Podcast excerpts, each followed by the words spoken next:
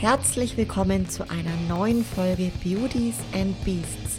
Zwischen all den Beauties erwartet dich heute eine Beast-Folge mit einem männlichen Gast und dabei wünsche ich dir ganz viel Freude beim Anhören. Falls du mir noch kein Abo dagelassen hast, dann freue ich mich riesig über dein Abo und natürlich auch, wenn du diese Folge mit deiner Community und deinen Freunden teilst. Ja, so liebe Leute, nach einer langen Beast-Pause melden wir uns heute zurück mit der Beast-Reihe. Und wenn wir schon ein Comeback starten, dann ein richtiges. Ich habe heute für euch einen Mans Physik-Athleten, einen Klassik-Physik-Athleten, einen Bodybuilder und einen sehr erfolgreichen Vorbereiter zu Gast. Und das Besondere daran ist, es handelt sich dabei um einen Gast, nämlich den lieben Lukas Funk. Also Lukas, herzlich willkommen im oh. Podcast und vielen Dank, dass du dir die Zeit nimmst. Gerne. Ich war zwar gerade auf der Arbeit und bin auch ein bisschen müde, aber das kennen wir ja. Wir sind ja alle nicht so faul, ne? Machen ja alle ein bisschen was. Aber jetzt freue ich mich auch bei dir zu sein. Mal gucken, was da rauskommt. Und ja, sehen wir gleich. Sehr, sehr cool. Also du hast schon berichtet, wie es dir geht. Das wollte ich dich nämlich jetzt gerade fragen. So ein bisschen schlapp oder? Ja, ich arbeite nicht mehr so viel. Ich habe dann auch letztes Jahr gedacht, komm, fangen wir mal mit Teilzeit an. Ähm, ja, und jetzt nervt es mich eigentlich immer, wenn ich auf die Arbeit gehe. Ich habe eine schöne Arbeit nebenbei. Aber je weniger man auf die Arbeit geht, desto mehr nervt es einen eigentlich, weil du halt aus dieser, aus dieser Routine raus bist. Ne? Wenn du jeden Tag auf der Arbeit bist, dann juckt es dich nicht. Aber wenn du, wenn du dann weniger auf deine normale Arbeit gehst, dann schon, würde ich mal so sagen. Ne? Kennt man eigentlich. Voll, kann ich mir, kann ich mir vorstellen. Wie ist das bei dir? Also gerade vielleicht für alle, die auch zuhören, vielleicht wissen die das gar nicht so. Was arbeitest du nebenher noch, neben dem Coaching? Um, ähm, Ah, gut, ich überlege mal, wie ich das erkläre. Also ganz schnell bedeutet so, ich mache Security. Nee, aber eigentlich bin ich bei der Betriebssicherheit am Flughafen in Frankfurt mhm. und da gehört schon ein bisschen mehr dazu. Also wir machen so Routinekontrollen, alles präventiv und fahren dann mit einem Streifenwagen rum, nehmen Unfälle auf und alles, was halt so die, ja, was so die Polizei draußen macht, im Öffentlichen machen wir im, im Betriebsbereich quasi. Also da, da, wo die Polizei nichts zu suchen hat, da machen wir das in im Abgespeckten so ein bisschen. Also alles, alles mit bisschen weniger Rechten, bisschen weniger Arbeit, aber ist ganz entspannt. Ja, ja. Genau, so verdiene ich eigentlich mein Geld. Cool, ja, cool. Ja, spannend. Also ich will auch später auf jeden Fall noch zum Thema Coaching kommen. Davor jetzt erstmal so zu dir auch. Ähm, bei dir ist jetzt auch gerade erst die Wettkampfsaison gewesen. Also es ist nicht lange her, dass die genau. Ähm, wie ist denn die Lage bei dir aktuell? Also hat sich dein Körper und der Kopf auch schon so in den Normalzustand mhm. eingefunden? Ähm, ja, die Prep bei mir war nicht so gut. Ich war irgendwie mental so gar nicht dabei. Also es gibt normal ist es so, gerade wenn du anfängst mit Bodybuilding oder halt die ersten Jahre drin bist, ja, und du gehst in eine Prep, dann hast du da richtig Bock drauf. Dann, dann gibt es da kein, kein zwei, keine zwei Wege, weißt du, dann machst du einfach strikt dein Ding, was du mit deinem Coach besprichst. Und ähm, ich weiß auch in meiner ersten Diät, das war mit mit 16, mit 16 glaube ich. Nee, da habe ich, da hatte ich ein Meal, das war so ein Oldschool-Coach. Da war ein Meal von mir ähm, 60 Milliliter Beef-Protein von irgendeiner so Ami-Marke oder so. Das war ziemlich witzig. Und ja, diesmal war es so, naja, meine Prep. Der Anfang war ganz gut, dann hatte ich so ein bisschen, bisschen Krankheit. Also hatte ich so ein paar, ja, paar Entzündungen im Körper, die da nicht hingehören. Ähm, hat dann auch noch ein bisschen Grippe. Und es hat mich ein bisschen rausgeworfen. Und dann habe ich mit einer Coaching-Dame angefangen, die dann eher so ein bisschen mit dem Brecheisen vorgegangen ist. Und das habe ich auch nicht so gut vertragen. Ähm, Im Endeffekt war ich in München, da warst du ja auch. Da war ich ganz gut. Danach eher so, ja, durchgeboxt. Ja, Diät war dann nicht mehr so toll, hatte ich keine Lust, hatte ich wirklich selber keine Lust, die durchzuziehen. Dann habe ich so ein paar Tage locker gemacht. Und ja, aber jetzt geht's mir vom Kopf sehr gut. Also jetzt bin ich wirklich zufrieden mit der Situation, zufrieden mit allem anderen auch. Und ja, jetzt passt es wieder. Voll, voll gut. Bevor wir auch so ein bisschen noch tiefer in die Wettkampfsaison gehen, da will ich auf jeden Fall noch ein bisschen reinfragen, möchte ich aber erstmal so zurück zu deinen Anfängen auch kommen. Also du hast gerade im Vorfeld kurz mir erzählt, dass du zwar schon in ein paar Podcast-Runden warst und in Instagram, klar, kann man von dir auch viel erfahren, aber vielleicht auch, vielleicht wissen das viele gar nicht, wie du so angefangen hast. Ähm, denn also ich habe auch ein bisschen recherchiert, das ist ja doch wirklich schon einige Jahre her. Also vielleicht mal, dass du gerne alle abholst, wann und wie hast du denn den Weg ins Fitnessstudio gefunden? Gern. Nee, ähm, eigentlich komme ich aus dem Radsport. Das habe ich irgendwie, ja gut, das macht man eigentlich, wenn man relativ jung ist, so BMX fahren, Mountainbiken, sowas. Und ich wollte aber immer irgendeine Sportart, in der ich wirklich gut bin, ja. Und dann guckt man halt, was, in was man halt so gut ist. Ähm, ich war ein bisschen dick, habe alles gern frittiert. Ja, hat dann halt ähm, ein paar Kilos extra gegeben auf meinen Rippen. Und ähm, ich bin dann irgendwann ins Fitnessstudio gegangen mit dem unsportlichsten Freund, den ich so hatte. Der war da auch angemeldet. Oder nee, der hat eine Zehnerkarte gehabt. Ich habe mich aber angemeldet.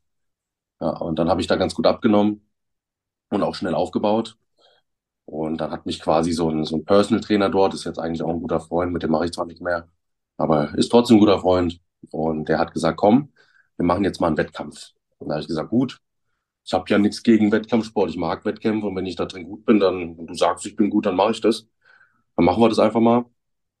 Und dann habe ich bei der, bei der Wabba damals mitgemacht. Die Wabba. Kennst du vielleicht auch? Ja, die Ja, Wabba. Da gibt's ja noch ganz viele andere Sachen, die es jetzt. Die Wabba ist, glaube ich, die gibt's noch ein bisschen. Und dann gibt's noch die NBBUI. Frag mich nicht, wofür das steht. Natural, Bodybuilding, international, keine Ahnung. Irgend sowas. Irgendwas mit Bodybuilding. Und so habe ich angefangen. War auch ganz gut. War dann auf der Bühne das erste Mal mit so 67 Kilo. War schon sehr schmal, aber war in Form. Also ich war sauschmal, aber in Form immerhin. Also da hat man sich schon runtergequält, wirklich nur mit bisschen Eiweiß und, und ein bisschen Spargel, glaube ich, war das. Das war wirklich oldschool. Ich glaube, ich hatte gar nicht mal Fette gegessen. Und du hast dich dann so, das kennst du vielleicht auch, wenn du, wenn du, wenn das Aufstehen schon weh tut, und dann musst du erst mal warten, dass du nicht vom Bett kippst, wenn du sitzt.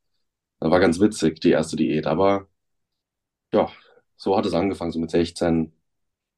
Und dann irgendwann war ich dann auch beim DBFV. Und so hat ja jeder so mal angefangen, ne? voll spannend. Also war das zum Beispiel jetzt verglichen zum Radsport für dich so auch Liebe auf den ersten Blick dann mit dem Krafttraining? Oder wie kann man das beschreiben? Es ist bei Fitness ja generell so, was das cool ist, du kannst ja Fitness und Bodybuilding ist ja eigentlich das Gleiche, kannst ja rund um die Uhr machen. Also du kannst immer irgendwas machen, was deinem Sport weiterbringt, was dich weiterbringt. Und das kann man halt bei anderen Sportarten nicht so gut. Und deswegen hat es mich eigentlich auch ziemlich erfüllt, weil du konntest wirklich, wenn du gut geschlafen hast, war das wieder ein Fortschritt für dich. Dein nächstes Meal war ein Fortschritt für dich. Dein Training war immer irgendwie ein Fortschritt, da konnte man immer alles geben. Und das war eigentlich ganz cool, weil du kannst dich 24 Stunden mit dem Sport beschäftigen. Das ist auf der einen Seite ja erstmal, wenn du da richtig Lust drauf hast und voll drin bist, was ziemlich cool ist. Ja, auf der anderen Seite kriegst du auch manchmal einen Schaden. Aber ähm, ich würde ich würd sogar sagen, dass ich relativ entspannt bin so in der Sache. Also ich, ja, gerade auch so, wie ich esse oder so, ich bin da relativ, ja, ohne Schaden komme ich davon. Irgendwann vielleicht schon mit Schaden, aber jetzt noch nicht. Ja, Voll gut. ich. Cool. Wie viele Trainingsjahre hattest du dann, bis du, ich glaube, das war im Jahr 2014, oder? Dein erster Wettkampf? Ja, ähm, ein halbes oder so. Ein halbes Trainingsjahr. Und ein paar Schultern hatte ich auch schon, so ein bisschen. Aber das ist halt, ich finde es auch, das kann ich übrigens sagen, hier ist wichtig, Leute, wenn er zuhört, ne? Ähm, ich würde sogar jedem dazu raten, egal wie jung oder wie dünn, dass der irgendwann mal so nach einem Jahr Training, wäre schon cool, dass der irgendwann mal das Ganze ausprobiert, wenn er es wirklich machen will. Weil wenn du, wenn du irgendwie Ziel hast, Open Bodybuilding bis 100 oder so, ja, wie viele Jahre Off-Season willst du denn machen? Und dann weißt du immer nicht, ob es dir Spaß macht. Ja, oder ob du überhaupt so eine Diät durchziehen kannst, weil es gibt so viele Leute, die sind eigentlich nicht gemacht dafür.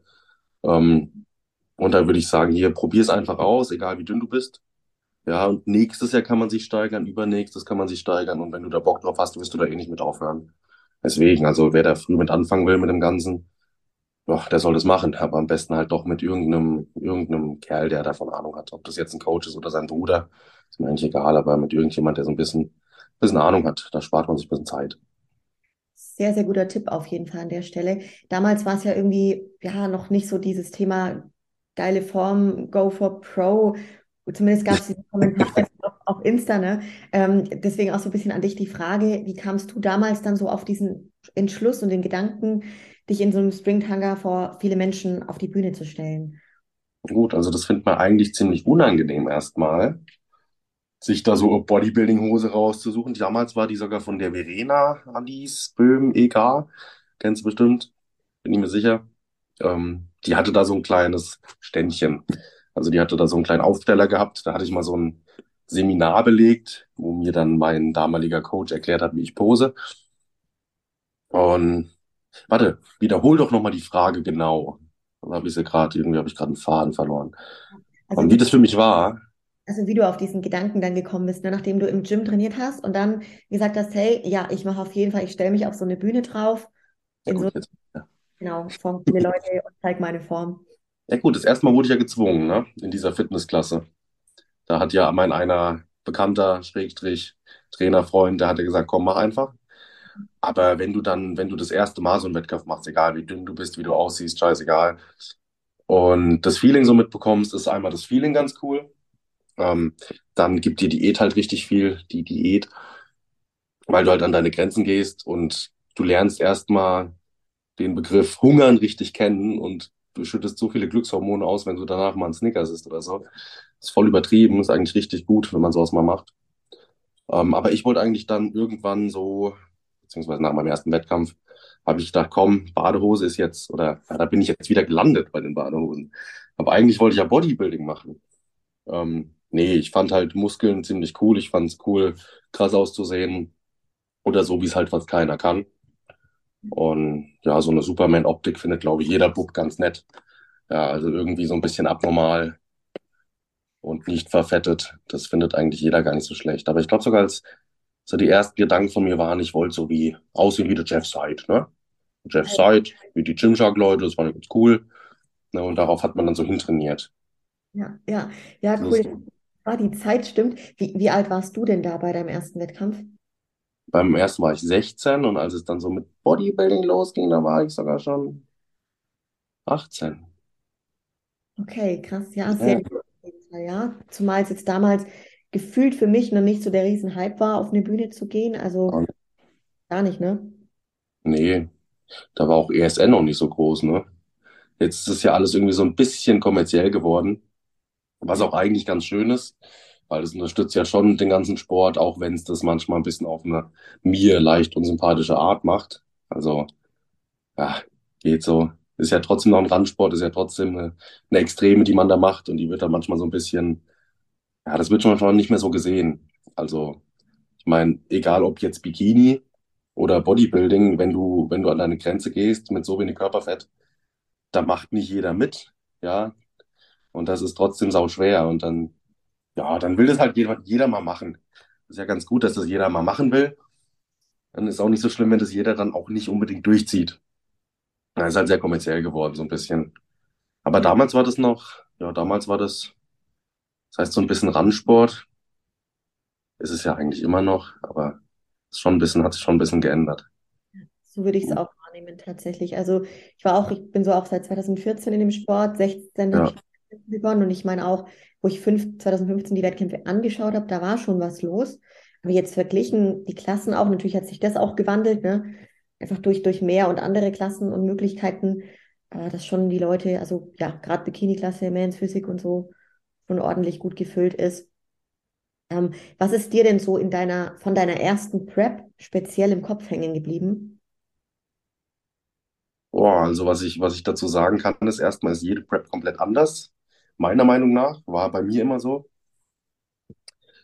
Ähm, ansonsten, was ich da so Leuten mitgeben könnte, was mir im Kopf hängen geblieben wäre. Ah, mein Kopf, der ist relativ klein, weil ich mache ja nur Bodybuilding. Aber man sollte, man sollte auf seinen Coach hören, das ist ganz gut. Aber auch nicht alles mitmachen. Merkt man dann im Nachhinein, ja, dass manches, was man gemacht hat, vielleicht ein bisschen doof war. Ähm, ja, aber hm, trainieren, Disziplin, das ist eigentlich alles sehr einfach, ne? Da kann man eigentlich gar nicht viel Neues zu sagen. Manchmal soll man auch selber ein bisschen weniger denken, weil wenn ich, ob ich jetzt Weg A, B oder C gehe, wahrscheinlich funktionieren erstmal alle. Ja, für manche Leute funktioniert nur einer. Aber wenn ich jetzt da mit meinem Hardcore-Coach eine Prep mache, dann lasse ich den halt einfach machen und dann würde es am Ende auch klappen.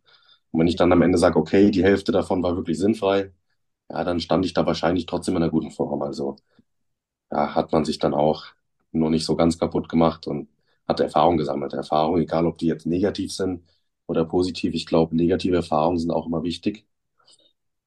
Das ist eigentlich richtig, dass ich das so sage, doch, die sind wichtig.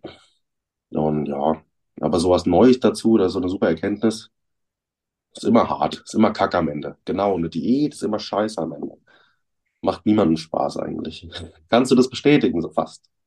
Ja, also ich, ich weiß voll, was du auch damit sagen willst. Im Endeffekt, was du vorhin gesagt hast, dieses Hungern. Ich meine, das, man hungert ja bewusst den Körper irgendwo aus und herunter, dass der einfach nur enorm niedrigen Körperfettanteil hat. Ne? Das ist natürlich heftig so. Und ich glaube, die Leute, die jetzt hier zuhören, die schon mal eine Prep gemacht haben, durchgezogen haben, die wissen auch, was dieses, dieses Leiden zu lieben, sage ich jetzt mal, bedeutet, wenn ich das jetzt so sage. Das ist dann ja. irgendwie auch geil, ne? weil du denkst, boah, krass, du siehst halt dann einfach, du siehst, was da passiert, wie das so wegschmilzt und du Tag für Tag besser in Shape kommst. Ist dann schon was Geiles, aber es ist einfach hart, keine Frage. Also wenn du richtig in Form sein willst, äh, ist es am Ende einfach hart und gehört es dazu. Und was ich cool finde, was du gerade gesagt hast, ähm, das Thema den Kopf auszumachen. Ich, das ist was, wo ich selber einfach aus Erfahrung sagen kann und genauso denke ich, viele, die hier zuhören, dass man da am Ende einfach mal stumpf nur ausführen sollte. Das hilft einem oft sehr, ähm, wie wenn man da anfängt, großartig viel zu denken. Deswegen war ich auch immer ein Fan, da am Ende gut beschäftigt zu sein in der Prep und gar nicht so viel Freiraum zu haben, weißt, weil dann kreisen ja die Gedanken noch mehr um Essen oder um, ob es gerade alles läuft oder nicht, ne? Hm, du hast vorhin schon gesagt, wie es grob bei dir weiterging beim DBFV. Nimm uns da mal mit, so welche Klassen hast du gemacht und Warum hast du dich nicht so richtig für eine bestimmte Klasse entschieden? Genau. Oh. Okay, also ich finde es erstmal sinnvoll, beim DBLV zu starten. Ähm, wenn man jetzt nicht das Genetikmonster ist wie meine Freundin. Ja, die ist halt einfach ein bisschen gesegnet, aber die hat auch wirklich sau viel für getan. Also da spielt nicht nur Genetik eine Rolle, sondern auch glaub, über zehn Jahre Training, ordentlich und ordentliche Ernährung. Nee, also beim DBV habe ich erstmal angefangen, weil ein großer Verband, ja, du hast viele Möglichkeiten, viele Klassen und die sind auch immer voll. Also die Wettkämpfe sind wirklich super. Da kann auch niemand was dagegen sagen. Die sind echt gut. Ähm, da bin ich dann erst beim Classic Bodybuilding gestartet. Und war auch ganz okay. Ich glaube, so ein bisschen bei der, bei der Deutschen war ich mal Vierter, bei der Hessen war ich mal Zweiter. Und ein Jahr später bin ich dann in der Classic Physik gestartet. Die gab es da gerade als erstes, das erste Mal. Das war wirklich so Premiere. Ähm, da habe ich dann die Power and Beauty mitgemacht. Das war so ein Wettkampf, ich glaube, den gab es zwei, drei Mal in München. Habe ich gewonnen. Dann habe ich, was habe ich dann noch mitgemacht? Süddeutsche Classic Physik, habe ich auch gewonnen. Die Hessen mitgemacht, habe ich auch gewonnen. Die Deutsche mitgemacht, habe ich auch gewonnen. Und leider keine Elite Pro Card bekommen, weil die gab es beim ersten Mal noch nicht. Das war auch alles international im Herbst. Und ja, und das Problem ist an dem Ganzen, wenn du wirklich Glück hast und auch wirklich mal alles gibst und da dann alles gewinnst, ja, dann ist ja Schluss, ne? Wenn ich da jetzt nochmal mitgemacht hätte, hätte ich ja nur verlieren können. Und deswegen bin ich zum NBC gegangen, weil ich quasi weggelaufen bin. Ja, das, was soll ich denn beim DBFV, wenn ich da schon alles so einmal gewonnen habe, dann ist für mich auch gut. Und dann wollte ich beim DBFV, äh, beim, beim NBC dann auch weitermachen mit Classic Physik. Hab dann die erste DG ein bisschen verkackt, weil ich auch gemeint habe, ich muss den Coach von meinem Sponsor mit ins Boot nehmen, auf Empfehlung. Und das war dann nicht so gut. Also der hat mit mir nochmal so eine kleine Off-Season in der Prep gemacht. Dann am Ende sollte ich 1,5 essen und das konnte ich halt nicht. der hat mich irgendwie, erst hat er mich noch in der Prep hochgemästet, da war ich immer schön voll und prall, Spaß gemacht. Aber dann hat er mich mit, mit dem Brecheisen wollte mich vorbereiten, das ging nicht. Aber dann habe ich mich trotzdem noch dahingestellt, das war 2019 bei der, hast du nicht, hast du nicht 2019 bei der Dennis James gewonnen oder war das ein anderer Wettkampf? Also ich bin Zweite geworden und dann quasi danach bei der William habe ich William Bonek, ja. Rockart geholt. Genau, aber da warst du, warst du auch, Da war ich auch. Genau. Ja, da war ich auch. Da war ich auch dick. Aber wie gesagt, wenn ich mich anmelde, mache ich da auch mit. Also da war ich ein bisschen dick auf der Bühne, aber es sah dann auch am Ende gar nicht so schlimm aus. Ja. Das, Genau. ich, ich erinnere mich noch, ja.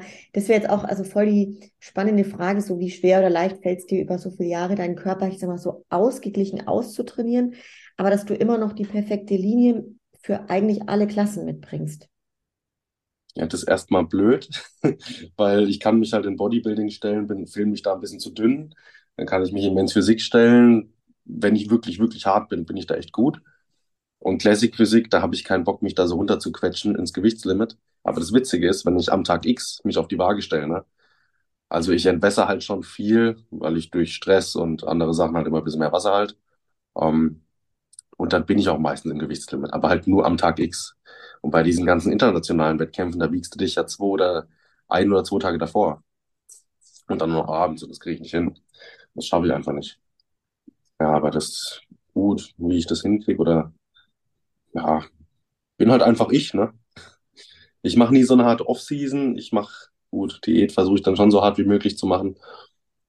Aber ja, meine Taille sieht so aus und Vakuum kann ich, kann ich im Leben nicht. Vielleicht eine Woche, eine Woche vor dem Wettkampf kann ich dann wieder ein Vakuum ziehen, aber davor gar nicht. Also da bin ich echt kein Vorbild. Ich bin auch ziemlich faul, was Posing und so anbelangt. Ja, aber ich habe halt Spaß dran. Ja, ja, voll gut, aber auch was du vielleicht gerade sagtest, mit dem nicht die, die Off-Season jetzt nicht, ich sage jetzt mal, auszureizen oder spielt ja, denke ich, schon auch irgendwo eine Rolle. Kommt natürlich dann auch wahrscheinlich ein bisschen aufs Training drauf an und so, wie du trainierst, ne? Und halt natürlich klar, genetisch irgendwo auch noch bedingt, dass das alles noch stimmig ist. Ähm, was sind denn jetzt, oder was waren bisher deine größten Wettkampferfolge? Gut, das war einmal die Deutsche. Die habe ich ja, was war das, 2018 da gewonnen. Die war ganz cool. Ähm, in Schweden wurde ich letztes Jahr Erster in der Men's Physik bei dem Pro Qualifier, aber halt nicht Gesamtsieg. Ähm, in England wurde ich auch letztes Jahr Erster, auch beim Pro Qualifier, aber nicht Gesamtsieg. Da war ich auch ein bisschen flach. Ähm, das war ganz cool. Das war noch ganz schön. Ja, das war es eigentlich so. Diese drei Dinge, die waren ganz cool. Und sonst habe ich halt immer mal wieder einen zweiten gemacht, mal einen dritten, wieder einen ersten. Oder, wobei, in München beim Regionalen, der war wirklich cool. Also den fand ich einmal von der Aufmachung super, die Halle war super. Da waren auch viele Leute zum Zuschauen da. Und obwohl es nur ein regionaler war, hat er mir am Ende echt viel gegeben. So, ich hatte einmal meine Bestform, weil ich halt keinen Stress hatte. Und dann waren da viele Leute zum Gucken und das hat es dann schon noch so ein bisschen ausgemacht. Normal bin ich so der Typ, der sich immer, der am liebsten komplett allein auf den Wettkampf geht und dann macht er irgendwie sein Ding und schaut, dass er dann eine Form kriegt, die okay ist. Dann geht er wieder. Ja, aber München war ganz cool, weil da, wie gesagt, ein paar Leute dabei waren und du fandest den Wettkampf, glaube ich, auch ganz gut. Voll, der war richtig voll, wie du sagst. Die ganze Halle war voll. Sehr gute Organisation, gute Stimmung. Also es hat richtig Bock gemacht. Ich war echt froh, dass ich da dabei war, auch zum Zuschauen und so. Und Ja. auch bei dir, ich kann das äh, ja bestätigen, für die, die nicht dabei waren. Du hattest da auf jeden Fall in den Klassen, wo du gestartet bist, echt auch eine Shape on Point, würde ich sagen. Lief auf jeden Fall richtig, richtig gut bei dir. Hm, vielleicht auch da jetzt so die Frage nach so zahlreichen Wettkämpfen, zahlreichen Siegen ja auch. Hat jetzt so dieses, ich sage mal, i-Tüpfelchen auf der Karriere, also die Pro-Card, bis heute auf sich warten lassen. Was denkst du, woran das liegt? Das kann ich dir ganz genau sagen. Das ist meine Verbissenheit, die bei mir einfach nicht da ist. Also die ist bis zu einem gewissen Punkt schon da und ich habe auch immer Bock. Aber ich weiß es von ganz vielen, die ich gut kenne, dass wenn du diese Pro-Card willst, ja, und du bist oft knapp davor, dann musst du halt einfach weitermachen. Dann hältst du deine Form, machst den nächsten Wettkampf, dann machst du weiter und dann musst du halt einfach Durchhaltevermögen haben. Ja, wenn es beim ersten oder zweiten Mal nicht klappt. Ja, oder äh, was, was es auch noch ausmacht, ähm, viele können am Ende der Prep nochmal richtig Gas geben. Ich nicht. Ich bin am Ende der Prep einfach tot. Ich habe da irgendwie nicht mehr viel, viel Motivation oder Energie. Ich gucke, dass ich einfach überlebe. Und das, das, das ist bei mir ein bisschen schwach, weil das, dass ich eine gute Form habe und so, das weiß ich ja. Und sagen ja auch viele, ja, theoretisch, wenn du mal gescheites Mindset hast, ja, wenn dein Kopf mal stimmen würde komplett und ich da auch richtig Bock drauf hätte und mal eine komplette Saison ordentlich durchziehen würde, dann würde es auch klappen irgendwann. Ja, aber das Einzige, was ich dann ändern würde, ist, dass ich halt wieder von Null anfange bei den größeren Buben. Und wenn wir ehrlich sind, gut, ich wiege jetzt so im Schnitt 100. Also wenn ich in Form bin, wiege ich so an die 100. Und wenn ich dann wirklich entwässert bin und ja, dann wiege ich halt, fülle ich halt mein Gewichtslimit aus mit 93. Ja, aber dann bau halt mal wieder 10 Kilo Muskeln auf, dass du bei den Großen mitspielen kannst. Das ist zwar ein Wunsch, aber besser macht es erstmal nicht. Diese Karte ist schön, ist auch eine schöne Deko, aber du fängst halt dann quasi wieder von, nicht von Null an, aber bist halt wieder unten. Du musst Ja, wieder hochkämpfen. voll guter, guter Punkt. Jetzt wollte ich dich auch fragen, wie sehr oder wie wenig motiviert dich der Gedanke an den Sieg einer Pro-Card? Oh, das kann ich dir, glaube ich, ganz gut beantworten. Also, ich sag mir sau oft, dass es, dass ich da voll Bock drauf habe und dass es mich richtig motiviert und dass ich die bekommen will. Aber im Herzen ist es nicht so. Also, ich, manche fühlen das so und die sagen es auch, hey, ich fühle das gerade richtig, die Saison, ich habe da gerade richtig Bock. Und ich kann es zwar sagen, aber im Endeffekt, das, was du sagst, ist nicht das, was du wirklich, wirklich fühlst, ne? Also oft mal oder immer mal wieder. Und ich glaube einfach, wenn da irgendwo, wenn es da irgendwo an Motivation und Ambition oder an, an Drive halt fehlt, ne, dann kommt das aus dem tiefsten Herzen. Das ist mir so ein bisschen egal. Weil jetzt können wir ja irgendwie dann bald eine Überleitung machen. Ähm, Im Coaching läuft es halt ganz gut. Wollte ich eigentlich nie machen. Und ich denke dann wirklich, okay, da könnte man sich vielleicht mal ein bisschen mehr um die Leute kümmern oder noch intensiver, noch ordentlicher, vielleicht auch fast auf jeden Wettkampf da mitfliegen und kann man sich da ein bisschen mehr reinhängen. Aber so mein, mein eigener Drive, der so da sein müsste, um die Poker zu bekommen, der ist halt ein bisschen gering. Der ist nicht scheiße, aber der ist auch nicht so toll. Ja.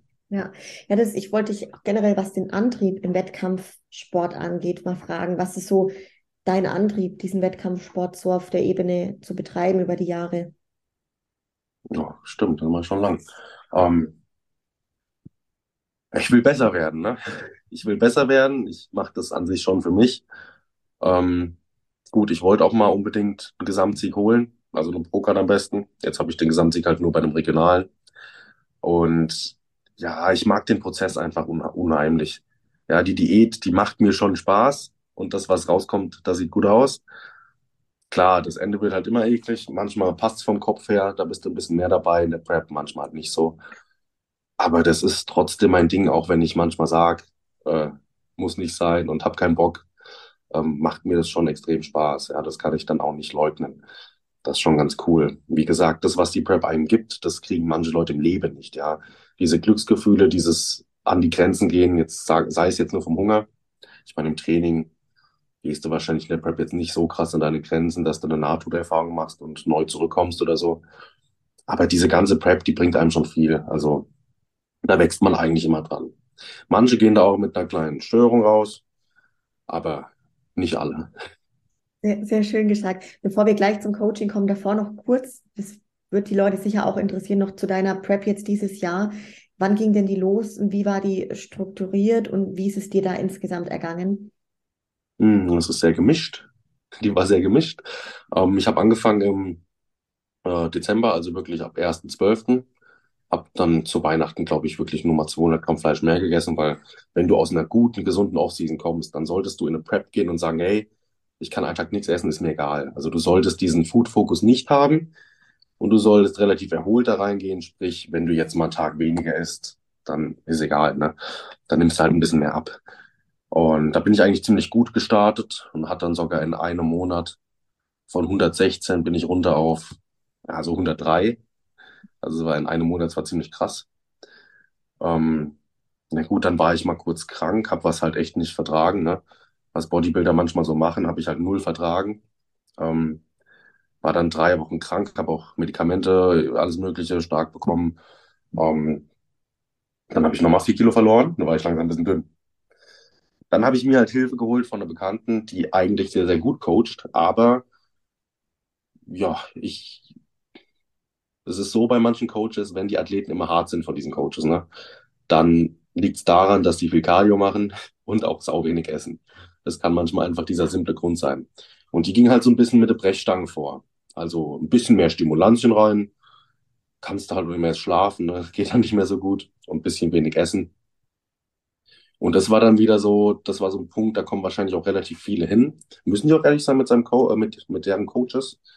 Ähm, ich habe dann drei Tage nach Plan gegessen. Ja, ging. Am nächsten Tag wieder also 500, 600 Kalorien mehr, weil es halt nicht mehr ging.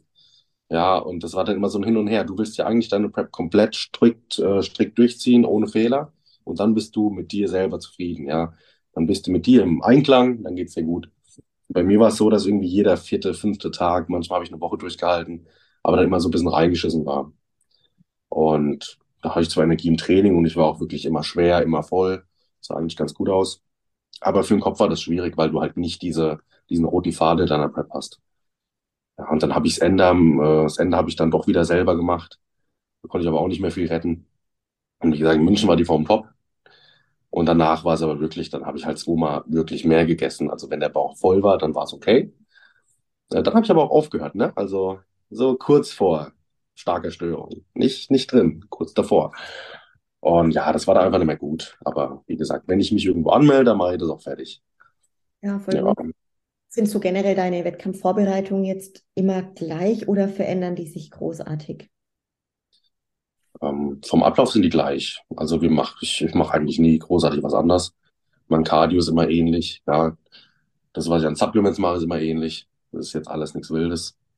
Ähm, ja, nur viele Faktoren spielen halt eine Rolle, die dann doch große Auswirkungen drauf haben. Das ist einmal der Job. Ja, läuft's da rund? Und wie du sagst, äh, ist man am Ende auch gut beschäftigt, weil dann, dann gleitest du so durch den Tag und der ist dann rum am Ende, ja. Und wenn du viel Zeit hast, dann ist das nicht mehr so. Dann hast du eigentlich, dann ist es echt schwer. Hockst du zu Hause. Ähm, die Tamara hat ja jetzt äh, ihre Ausbildung angefangen letztes Jahr und die war also eigentlich immer weg oder oft weg. Und dann hocke ich da allein zu Hause, ne? Und das macht es in der Prep irgendwie nicht so einfach. Gerade wenn man halt nicht der Beginner ist, der sich auch schön an den Plan hält, sondern wenn man meint, man müsste mal seinen Senf dazugeben und dann hockst du da so halb planlos zu Hause. Und das kann nicht so gut enden manchmal. Manchmal schon, aber ja, ich habe viele Lego-Autos zu Hause, die ich halb aufgebaut habe. Ähm, was habe ich noch? Äh, ach so, ein Whiteboard, das gar nicht beschriftet wurde. Also es gab viele Projekte, die ich angefangen habe und nicht beendet habe, weil ja, Konzentration in der Prep ist am Ende auch so bei nicht vorhanden. Ja, ja. Jetzt konnte man auf Instagram bei dir auch schon so mitverfolgen und lesen, dass so das Feuer fürs Wettkampf Bodybuilding ein bisschen kleiner geworden ist. Da vielleicht die Frage, wie kam das und wie ist da so der aktuelle Stand? Ja, wenn du dann wieder auf eine Meisterschaft gehst, ne? Und dann kommen irgendwann so die Männer, Männer 3, Männer 4, Männer 5 Athleten, die doch ein bisschen mehr Fleisch drauf haben. Und dann schreit das Publikum die ganze Zeit rum und fiebert da voll mit. Ja, da hat man auf jeden Fall wieder Lust. Und generell habe ich auch immer Lust. Aber ich frage mich halt, wann für mich mal wieder die Zeit wäre und wann ich auch mal wieder, ich muss ja erst mal wieder ein bisschen aufbauen, man will sich ja schon steigern. Ja, wann ich halt mal wieder starten könnte. Also dieses Jahr nicht. Dieses Jahr haben wir anstatt äh, Prep zu machen, haben wir uns doch dafür entschieden, einfach einen Urlaub zu buchen. Ja, das müssen wir auch mal machen. Aber nächstes Jahr, irgendwie nächstes Jahr im Herbst vielleicht, äh, will ich dann doch nochmal starten. Aber auch angedacht, vielleicht einfach mal beim GBFV irgendwie eine schwere Männerklasse mitzumachen, Männer 4 oder Männer 5. Oder man versucht es halt auf neue ne, und äh, geht mal wieder auf den Pro-Qualifier. Vielleicht als Men's Physik, vielleicht als Classic Physik, vielleicht aber auch als Schwergewicht. Man weiß es nicht. Ich weiß es auch nicht. Bleibt auf jeden Fall sehr, sehr spannend bei dir. Wie liefen denn jetzt so, wenn du jetzt zurückblickst auf diese Saison, die Wettkämpfe für dich und wie zufrieden bist du mit den Ergebnissen? Gut, da bin ich jetzt mal ehrlich zu dir. Also mit, äh, mit meinem schönen regionalen Wettkampf bin ich sehr zufrieden. Aber so, wenn ich wirklich ehrlich bin, ja, ich habe zwei Wettkämpfe wirklich mit Biegen und Brechen dahin ge gerotzt, kann man so sagen. Also ging so, nicht zufriedenstellend auf keinen Fall. Und innerlich sagt man sich dann auch, okay, hm, vielleicht kann ich ja doch im, ich habe ja jetzt einen Regionalen gemacht, vielleicht kann ich ja dann im Herbst noch starten, so aus nichts, um es für mich persönlich wieder besser zu machen. Ja, also so ein bisschen Probleme habe ich damit schon dass ich da jetzt nicht so toll auf der Bühne stand. Auf jeden Fall nicht perfekt. Ähm, ja, aber ich gucke, dass ich das irgendwie so ein bisschen, ja, dass ich da gar nicht so großartig drüber nachdenke, sondern einfach mich um meine Klienten kümmere, irgendwann dann meinen Urlaub mache und dann, wenn ich auch ein bisschen aufgebaut habe und mir geht's gesundheitlich super, jetzt geht's mir eigentlich gerade auch sehr gut, ähm, dann starte ich mal wieder neu rein. Aber es ist innerlich schon ein bisschen schwierig, wenn du weißt, äh, du warst nicht in Topform auf dem Wettkampf und hast auch nicht alles gegeben dass du dann so im Reinen mit dir abschließt, ja. Da ist auch dieses Cheaten nach dem Wettkampf, was ein schwerer Männerathlet machen kann. Das macht dann jetzt auch nicht so viel Spaß. Ja, ich habe jetzt eine Woche habe ich gegessen, was ich wollte. Und weil ich halt immer starke Wassereinlagerung habe, äh, mache ich jetzt seit anderthalb Wochen Keto. Jetzt Keto-Diät. Und ich muss sagen, ich mag die, weil ich gern fertiges Fleisch esse. Ähm, aber ja, also zufriedenstellend ist das nicht gewesen. Ja, das, das wäre eine Lüge. Das sage ich zwar zu vielen so, ja, alles gut, passt so, jetzt geht's weiter, aber natürlich nicht. Also wer damit jetzt zufrieden wäre mit so einer Leistung, wäre schon ein bisschen komisch. Ja, ja. Jetzt kennst du beides, also Thema Vorbereitung mit Coach und Vorbereitung auf eigene Faust. Was bevorzugst du? Vorbereitung mit einem Coach, mit dem man sich wirklich gut versteht. Ja, also muss, muss jetzt auch nicht auf freundschaftlicher Ebene sein, aber du musst zum einen halt wirklich Respekt vor deinem Coach haben ähm, am besten zu ihm so ein bisschen aufsehen, ja, weil ich meine, der dirigiert dein Leben über knappes halbes Jahr, ne? Der entscheidet alles für dich, ja. Wenn du essen gehen willst, fragst du ihn und er sagt meistens dann nein. Also der macht alles für dich. Und da ist halt wichtig, dass du eine gute Basis mit ihm hast. Also du musst den schon mögen und du musst auch das, was er macht, du musst da selber an sich fast auch dahinter stehen. Manche Sachen sind manchmal ein bisschen fragwürdig, aber muss man halt einfach machen. Reden kann man mit dem immer. Also so eine gute Zusammenarbeit ist auch wichtig. Also jetzt nie einfach komplett stur machen und nichts hinterfragen, obwohl man dann sagt manchmal, okay, du, was du jetzt machst, ist sinnfrei. Aber halt, dieses Zwischenmenschliche sollte echt da sein zwischen Coach und Athlet, weil sonst, nur weil ein Coach gut ist, heißt es nicht, dass der für dich gut ist, ja. Also muss man ein bisschen gucken, dass man da sowas Passendes findet. Und wenn man dann zwei, dreimal seinen Coach wechselt, ach komm, entweder bist du dann ein Kackathlet, der generell kacke ist und das einfach nur macht, um, weiß nicht, Aufmerksamkeit zu erregen, oder du bist wirklich gut und willst einfach das perfekte Gegenstück für dich finden. Also da gibt's alles Mögliche. Ich finde, das muss nicht schlecht sein, das kann auch gut sein. Muss man eigentlich jetzt alles nicht so werten. Aber das ist schon wichtig, ja. Und der Coach muss sich mehr interessieren. Das ist super wichtig. Weil so ein Plan X, so einen super einfachen, der bei 50 Prozent der Leute funktioniert, der bringt dich vielleicht ein bisschen weiter, aber der bringt dich halt nicht an dein Ziel. Wenn du jetzt aber jemand hast, der sich wirklich für dich interessiert und wirklich hinter dir steht und sagt, komm, du, wenn der Plan nicht funktioniert, sei ehrlich zu mir, dann machen wir nächsten, dann, dann gucken wir, wie wir dich irgendwie hinbekommen. Egal, was es kostet, außer halt gesundheitlich. Das wollen wir nicht. Aber sowas ist super wichtig. Das würde ich jedem so ans Herz legen, dass man zu einem Coach geht, der sich für einen interessiert. Und ja, wo es halt zwischenmenschlich auch passt, den man auch irgendwie sympathisch findet. Das wäre dann auch schon gut. Ja, voll, voll gut. Was sind jetzt so deine Planungen, was deine eigentliche sportliche Zukunft angeht? Also ich bin jetzt 78 Tage vor meinem Jahresurlaub. Ja, das ist ganz schön. Das ist mein nächster Punkt. Nicht sportlich, aber so im Leben. Ja gut, und dann werde ich für den Herbst nur coachen. Guck, dass wir da ein paar schöne Teams auf die Beine stellen. Einmal Team, ja gut, mein Team halt für den DBFV, einmal mein Team für den NPC. Das werden auch genug Athleten sein, aber trotzdem noch sehr überschaubar. Und dann gucke ich, dass wir so ein paar coole Wettkämpfe finden für die.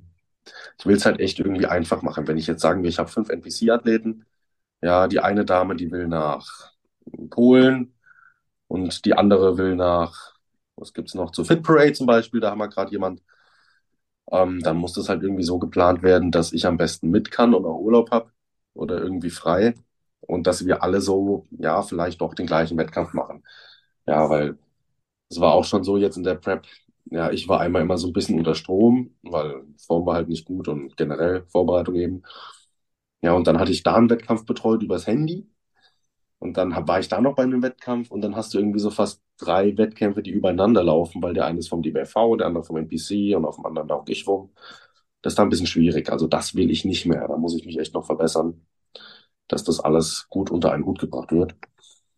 Ja, aber wie gesagt, also Pläne sind eigentlich nur oder Ziele für dieses Jahr ein bisschen Coaching machen und einen Urlaub und für mich selber noch ein bisschen aufbauen.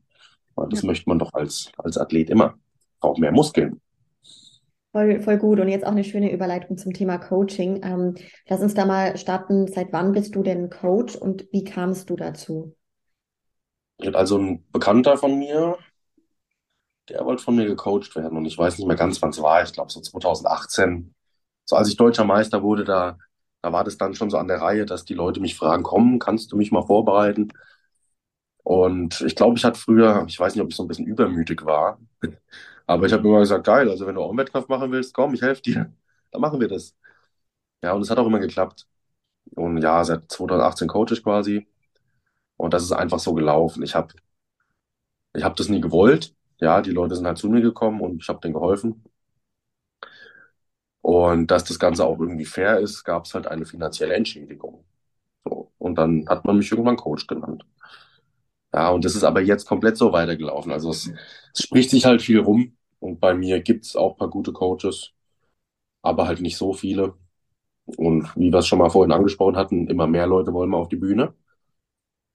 Und wenn du jetzt nur ein Lifestyle-Coaching machen möchtest, dann ist so die Frage, willst du wirklich das Geld dafür zahlen? Weil du hast ja vielleicht so ein kleines Ziel, willst ein bisschen abnehmen oder so, willst dich besser fühlen. Das ist an sich ein großes Ziel.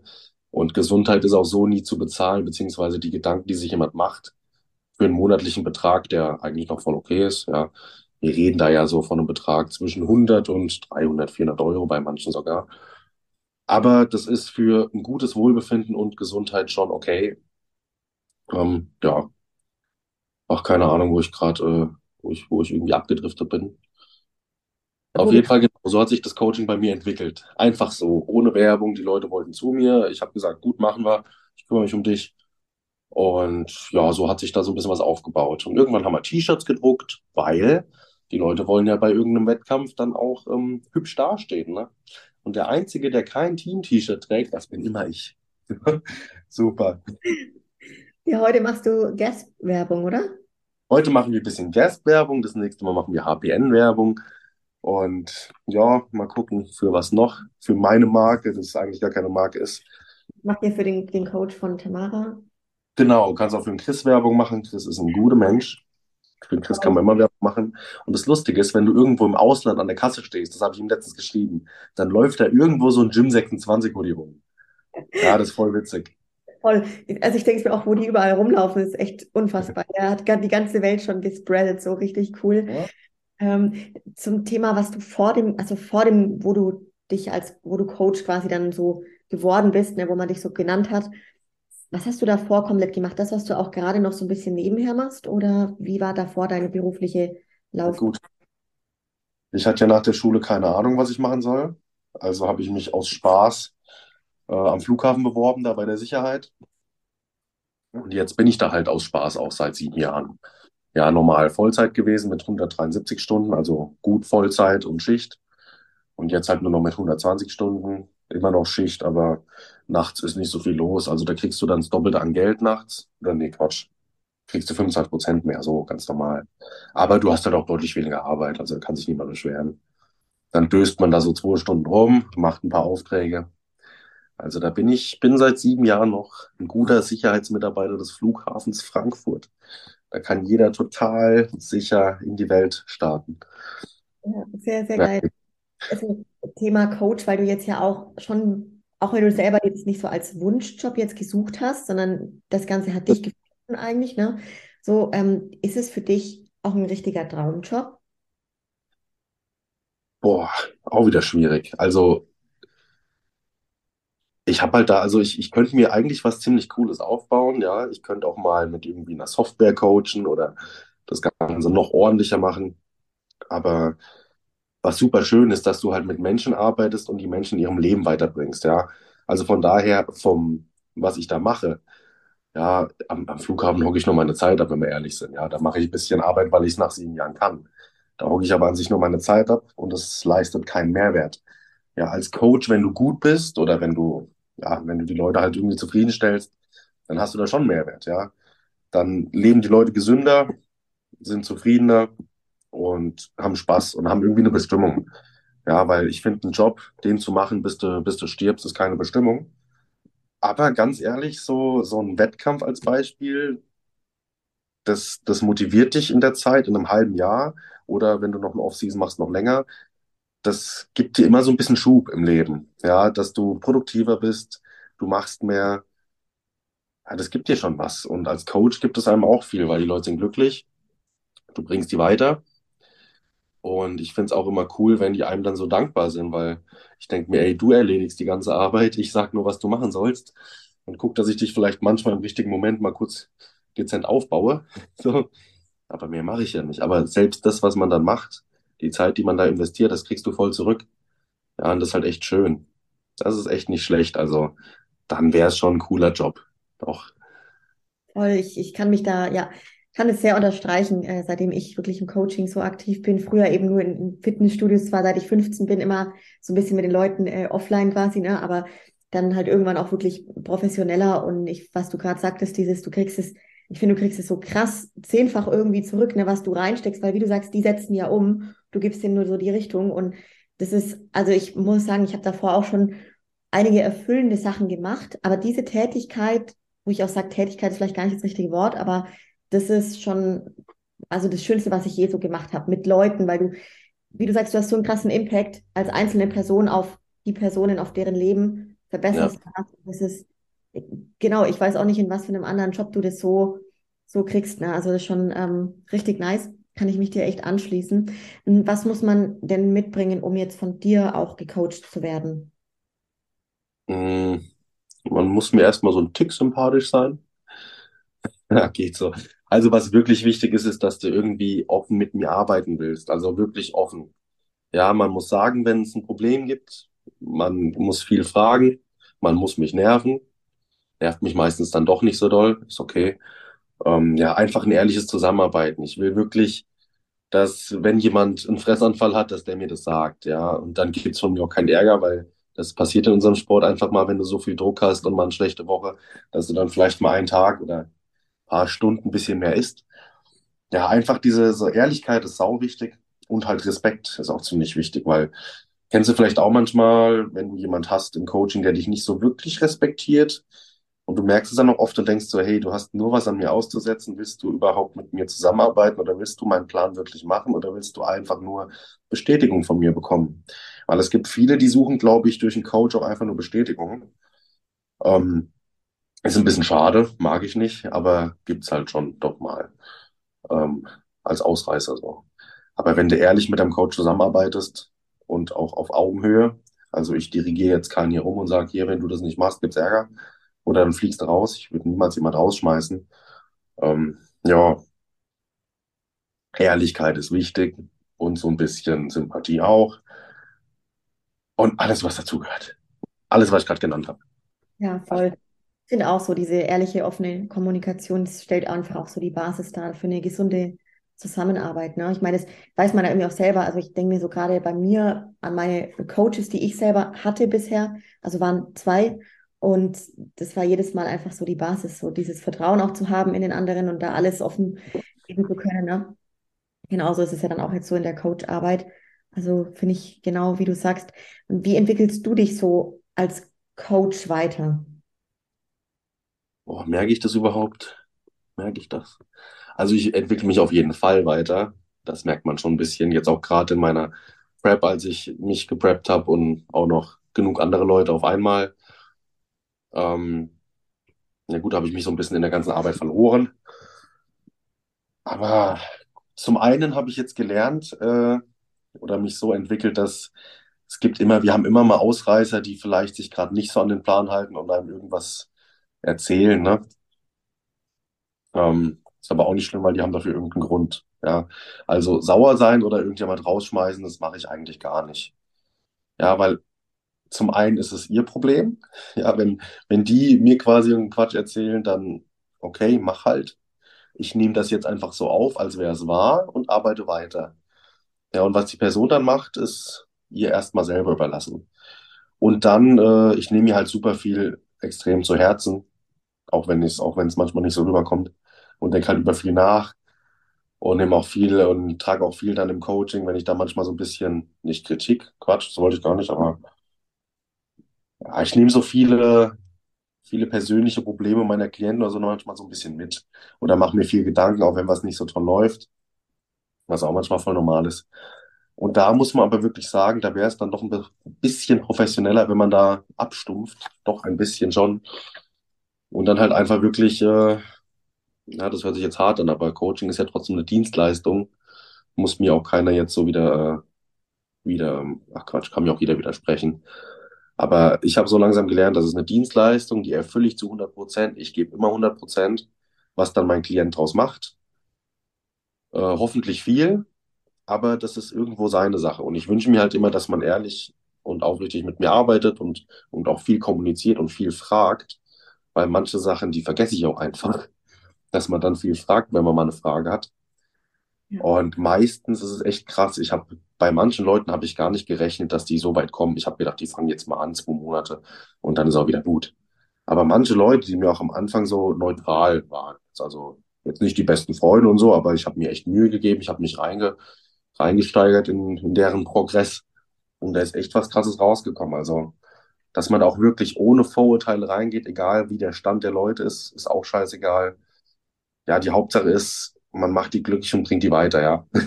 So, Und das ja, aber was du gerade sagtest, also das kenne ich auch tatsächlich so, dass ich meine, das Umsetzen müssen die ja dann, ja, das können wir als Coach auch nicht abnehmen. Und das haben wir als Coach auch nicht in der Hand so. Das ist, das kenne ich auch. Und was du gerade sagtest, äh, ich glaube auch, also bei mir zum Beispiel selber auch ein voll der Lernprozess als Coach. Ich nehme mich auch sehr arg diesen Themen an, weil ich halt auch übelst ähm, bei den Leuten dabei bin, also mit Herz einfach das mach so. Und dann, wenn du das liest, was bei den Leuten gerade passiert und das ist gerade eine Scheiße, na dann denk, kann ich halt auch nicht einfach weggucken. Manchmal wäre das dann besser irgendwie, ne, sich davon zu äh, desensibilisieren, sage ich jetzt mal. Aber ich glaube, das, was du sagst, ist mit diesem Thema dann wieder das zu checken, das, hey, das ist eine Leistungsleistung. Und das ist manchmal gar nicht so einfach. Ich glaube, also ich zum Beispiel als, als Coach, weil das Thema Entwicklung jetzt so, man muss ja. halt auch, man macht es halt, man macht da seine Erfahrungen. Ne? Mit jedem Klienten, sage ich mal, lernst du dazu, mit jedem Athleten lernst du dazu so. Ähm, also ich war jetzt auch zum Beispiel nach der Frühjahressaison, war ich ganz schön durch, ehrlich gesagt. Also ich war mehr durch, wie wenn ich selber einen Wettkampf gemacht hätte. Weil klar, du bist ja dann, wenn du gerade einen Newcomer hast oder so, du bist da voll mit dabei bei dem Ganzen. Also ich, was du gerade sagtest, habe ich mich auf jeden Fall irgendwie wiedergefunden, so, ähm, dass man sich da doch gerne mal den Themen irgendwie sehr annimmt. Kann wieder gut sein, aber halt auch seine äh, negativen Punkte haben, ne? Ja, ich habe auch nicht damit gemeint nochmal, ähm, nicht, dass man das falsch versteht. Man soll sich auf jeden Fall die Probleme immer anhören und ich kann mich da auch persönlich, würde ich jetzt sagen, ich kann mich da ganz gut reinversetzen, ja. Weil ich habe jetzt, was Essensproblematik oder so angeht, wo manche dann voll durchstehen, oh mein Gott, was habe ich da gemacht? Den habe ich auch schon alles durch, so Kleinigkeiten. Also da ist es schon wichtig, die Leute dann auch mal wieder ein bisschen runterzubringen und wirklich zu sagen, hey, wir gehen hier gerade eher an unsere Grenzen, mach dir da keinen Kopf. Ja, wenn halt familiär was passiert ist, dann ist immer scheiße. Aber dann kann man halt den Sport immer ein bisschen als Ablenkung nehmen. Also ich habe jetzt nicht gemeint, dass, dass man das so wegignorieren soll, aber dass man irgendwie den Leuten hilft und danach aber zu sich sagt, hier, das ist jetzt aber nicht mein Problem. So, ich helfe den Leuten und ich kann den Leuten gut helfen, aber mach halt nicht die Probleme der Klienten zu deinen. So, das ist, das ist relativ schwierig, weil wenn man mit Menschen arbeitet, dann sind auch immer so ein bisschen mehr Gefühle dabei, als wenn ich hier am Flughafen irgendeine so blöde Kontrolle mache. Das ist mir egal. Da ist halt immer viel dabei. Ja, wenn da am Flughafen jemand dann nicht, nicht durchkommt durch die Kontrolle. Ja, verstehe ich voll, was du meinst. Was sind denn jetzt so als Coach deine verrücktesten und bemerkenswertesten Erlebnisse bisher gewesen, die dir halt im Kopf geblieben sind? Kurz überlegen, ich habe übrigens ein bisschen Schnupfen. Ähm, ja, das ist schwierig. Das ist schwierig zu sagen. Also, gib mir doch mal ein Beispiel. Drehen wir doch mal die Frage um. Du bist ja Coach. Was waren denn deine? Sag mir doch mal deine. Fangen wir mal mit dir an. Ja, also verrücktesten, bemerkenswerten Erlebnisse gibt es ja in jede Richtung auf jeden Fall was. Ähm, auf jeden Fall zum Beispiel, was ich jetzt ein paar Mal erlebt habe, war, dass ich Leute betreut habe, die sich so krass entwickelt haben, wo ich das nie geglaubt hätte, was du vorhin gesagt hast. So am Anfang gehst du da rein, total neutral und die sagen, hey, ich will ein bisschen in Form kommen, also noch nicht das, das Ziel Bühne die setzen so krass um, sind so ehrgeizig, diszipliniert bei der Sache, entwickeln sich krass, haben vielleicht auch noch ein Talent dann auf andere Ebene, also körperlich, bringen da auch noch viel mit. Und auf einmal sagen die auch, hey, die wollen auf die Bühne und daraus entsteht halt so eine richtig krasse Journey, sage ich jetzt mal, ja. Und die stehen dann auf einer Bühne und schneiden beispielsweise bei einem Pro Qualifier, holen die sich den ersten Platz. Also hatte ich jetzt letztes Jahr eine äh, Bikini-Athletin und das war für mich sau verrückt, weil die einfach gesagt hat, hey, ich am Anfang, ich will mal ein bisschen schauen, was da drunter steckt. Ich will mal ein bisschen in Form kommen, weißt du? Und dann ist das so ein Potenzial und das hat sie selber so gar nicht wahrgenommen. Also das jetzt mal so als ähm, tolles Highlight bei mir im Coaching, so was ich echt bemerkenswert fand. Und wo dann, wenn man als Coach das so ein bisschen wahrnimmt und diese ganze Geschichte anguckt, echt verrückt ist, was da passieren kann. Ja. Aber da muss ich trotzdem mal überlegen. Also ich habe ja ein paar, die sind echt schon lang bei mir. Ich habe eine Wellnessathletin, da das ist die Sarah. Die ist bei der Bundespolizei. Ich weiß nicht, ob sie will, dass ich so viel preisgebe, aber das ist schon okay. Und bei ihr finde ich es immer krass. Die hat sau viel zu tun. Ne? Die hat Lehrgänge, die hat privat immer mal so ein bisschen um, Umschwankungen. Ich weiß, dass sie sau viel zu tun hat. Und da finde ich es immer krass. Wir gehen mit einem Plan rein, der funktioniert vielleicht nicht direkt, wechseln den mal so ein bisschen durch. Und die zieht bis zum letzten Tag, die macht genau das, was ich sage, und die ist knüppelhart am Ende. Das finde ich krass bei ihr. Es gibt so manche Leute, die, es verwundert mich nicht extrem, aber es freut mich halt extrem, dass es einfach so gut, so gut klappt und dass sie wirklich ohne, ohne auch nur weniger Schritte zu machen am Ende, die zieht es bis zum Ende durch. Ja, oder ich habe noch eine, ähm, eine andere Sarah, ich habe hier immer so Namens, so gleiche Namen. Andere Sarah, die macht eine Saison, war super gut. Hat zwar jetzt nicht für eine Pro-Card gereicht oder so, aber auch mal für einen, ich weiß nicht, für einen Gesamtsieg, auf jeden Fall für einen Sieg. Ähm, und macht dann gerade noch eine Saison hinterher. Was halt für den Körper extrem schwer ist, hat sich dann auch am Ende gezeigt, war vielleicht nicht die schlauste Idee. Aber vom Kopf mach mal die Frühjahrssaison mit. Und sie ist jetzt nicht so eine, die schon immer dünn war und athletisch, sondern sie ist, okay, sie hat so viel Muskeln, das ist schon ganz gut. Eher fast für Bikini nicht so gut. Ähm, die hat eine super Genetik. Aber sie hat es jetzt zum Beispiel nicht einfach beim Abnehmen. Und hat sie einfach zwei Songs hintereinander gemacht und hat die auch super bestritten. Ja, und generell die alle Athleten, die ich habe, da bin ich. Es ist so, es ist immer so ein bisschen anderes Stolz sein. Ich bin bei einem bin ich stolz auf die Platzierung irgendwo, aber natürlich auch auf seine Leistung. Und bei der anderen bin ich voll stolz auf die Entwicklung, ja, und auf die Präsentation, weil da wurde aus einem Mensch, der eigentlich eher so, ja, ich mach das mal, ne, da wurde daraus fast was echt Professionelles. Also es sind alles immer so ein bisschen andere Entwicklungen, ja. Der eine kommt äh, von 140 Kilo Off-Season oder hochgemästet und macht dann Bodybuilding-Wettkampf mit mit äh, 83 als Beispiel jetzt, ne? Das sind voll die Extrem dabei. Die sind jetzt alle nicht super extrem, aber ist schon cool. Und das sind halt alles wirklich immer so ganz, ganz verschiedene Dinge, ja. Der eine platziert sich extrem gut, der andere nimmt auf einmal 10 Kilo zu in der Off-Season und das sind wirklich Muskeln.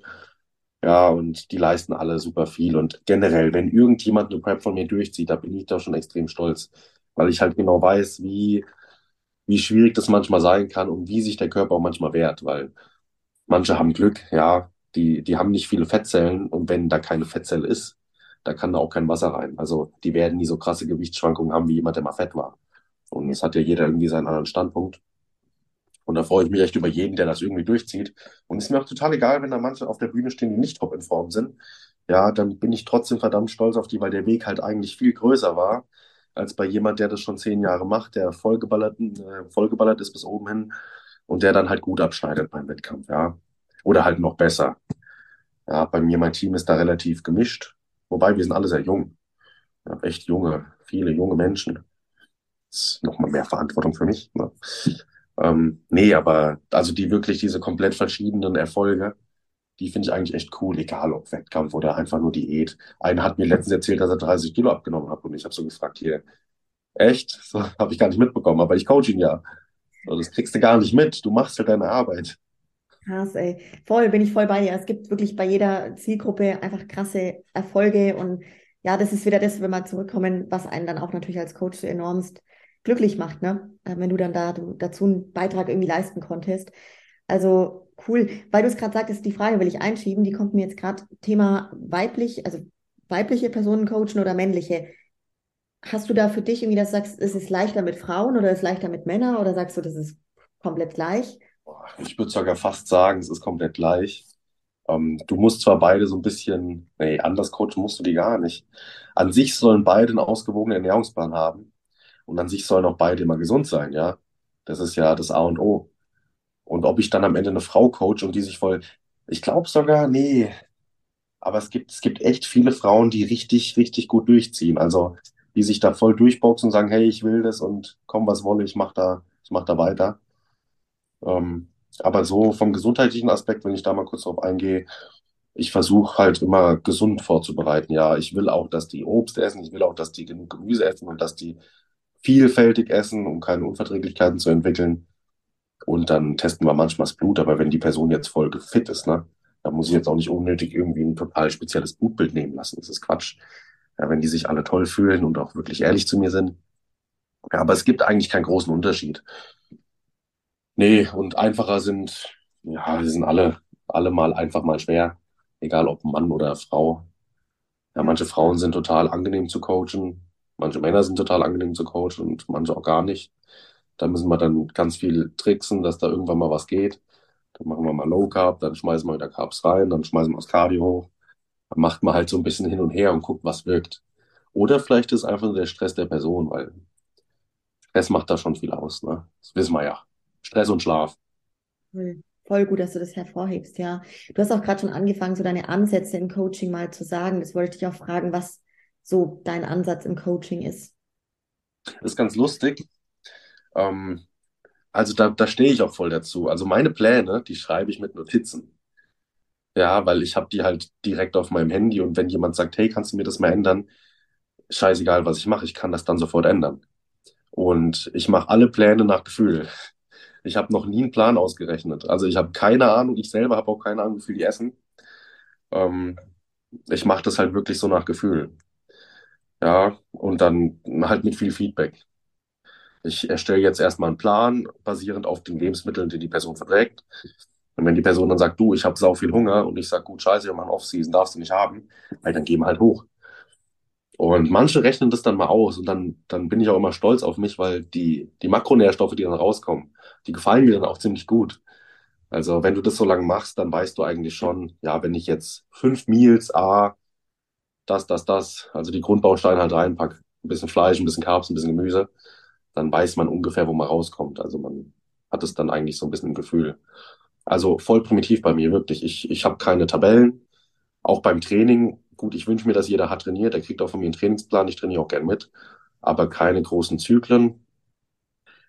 Wirklich einfach. Also es ist bei mir sehr, sehr einfach. Ich gebe mir Mühe, die geben sich auch Mühe, es kommt immer was Gutes raus, aber es ist jetzt einfach, ich mache mich da jetzt echt nicht wichtig. Also da gibt es jetzt keine cool, coolen Trainingspläne, Zyklen, sonst was, was bestimmt auch viel bringt. Ja, es ist nicht so, dass das nichts bringt. Aber es gibt halt Leute, die arbeiten ein bisschen komplizierter. Und es gibt Leute, die arbeiten, so wie ich, vielleicht ein bisschen sehr einfach. Ähm, Wichtigste ist, dass alle ans Ziel kommen. Ich würde gerade sagen, die Erfolge, die du hast und Fortschritte mit deinen Leuten, ne, die, die bestätigen ja auch dann, dass das genau richtig so ist, wie du es machst mit denen. Ne? Weil sonst, wenn es ja nicht funktionieren würde, würdest du dir sicher ja auch Gedanken machen, ne? Okay, was, was kann man anders machen? Dann wäre ich, dann wär ich einfach schlecht.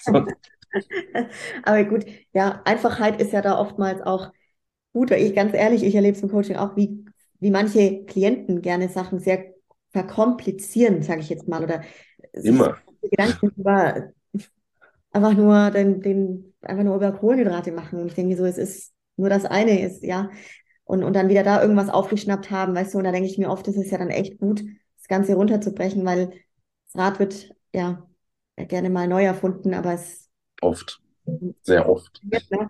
Dann genau, also richtig cool. Mm, du machst also auch Wettkampf, du machst Wettkampfathleten und auch in Anführungsstrichen normale Leute, die nicht auf die Bühne gehen. Genau, also wer Lust hat, mit mir zusammenzuarbeiten, der kann das machen. Wie gesagt, halt mit bisschen Respekt. Und der müsste sich dann einfach drauf einlassen, aber wir haben auch keine Laufzeit. Wenn er wieder gehen will, soll er gehen. Also ich will wirklich nur mit Leuten arbeiten, die auch mit mir arbeiten wollen. Ne? Das, ich habe ja neben, ich habe ja meinen Haupt, Hauptteilzeitjob. Also aufs Geld bin ich an sich nicht angewiesen. Ja, da können theoretisch, wenn mich auf einmal alle hassen und mein Charakter einfach nur schlimm wird, ja, dann können ja alle gehen, dann lebe ich trotzdem weiter. Aber ich hoffe mal, dass es nicht so der Fall ist. Also bis jetzt, bis jetzt bin ich oft nett. Und wenn ich mal nicht nett bin, dann kann ich mich dafür entschuldigen und bin danach wieder nett. Also bin eigentlich okay. Okay. Voll gut. Welche Ziele und Pläne hast du als Coach in Zukunft? Ja, weitermachen will ich schon. Also mit dem Ganzen, so wie ich, so wie ich das jetzt mache, so finde ich es gut, so würde ich gern weitermachen. Also die, ich, ich freue mich, wenn ich mal ein paar Pro-Cards mit meinen Athleten bekomme, weil da sind viele wirklich, wirklich gut und auch oftmals kurz davor. Ich habe schon Frauen, die nicht hässlich sind, die auch eine gute Form haben. Mit der Vivian haben wir sie jetzt hinbekommen. Die ist halt genetisch top. Ja, die hat ewig Yoga gemacht und hat sich wirklich in der Prep, hat sie mir gestern erst erzählt, die Tamara, oder heute, dass die Vivian wirklich eine Stunde Posing am Tag geübt hat. Da habe ich gesagt, gut, das ist schon ordentlich, ne? Ist so, kann es auch mal sein. Und ja, also paar Erfolge noch sammeln mit den Klienten, das freut mich. Einfach so weitermachen, wie ich es jetzt mache. Eventuell will ich auf der Arbeit noch mit den Stunden runter, wenn ich darf. Ich weiß nicht, ob ich es kann und darf. Keine Ahnung. Aber wenn du mal überlegst, wenn du das jetzt als Hauptjob machst und wirklich dein Geld nur mit Coaching verdienst, was ja voll machbar ist, dann hast du entweder sau wenig Geld oder du bist halt relativ teuer. Und deswegen finde ich es ganz schön, immer einen sicheren Job zu haben. Ich kann auch immerhin wieder, immer wieder hin, falls ich jetzt doch mal meine, ich müsste jetzt Full, Fulltime-Coach werden.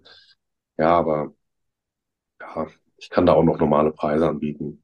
Und das halt aber auch nur, weil ich noch einen richtigen Job habe oder einen anderen Job, nicht einen richtigen. Coaching ist auch ein richtiger Job.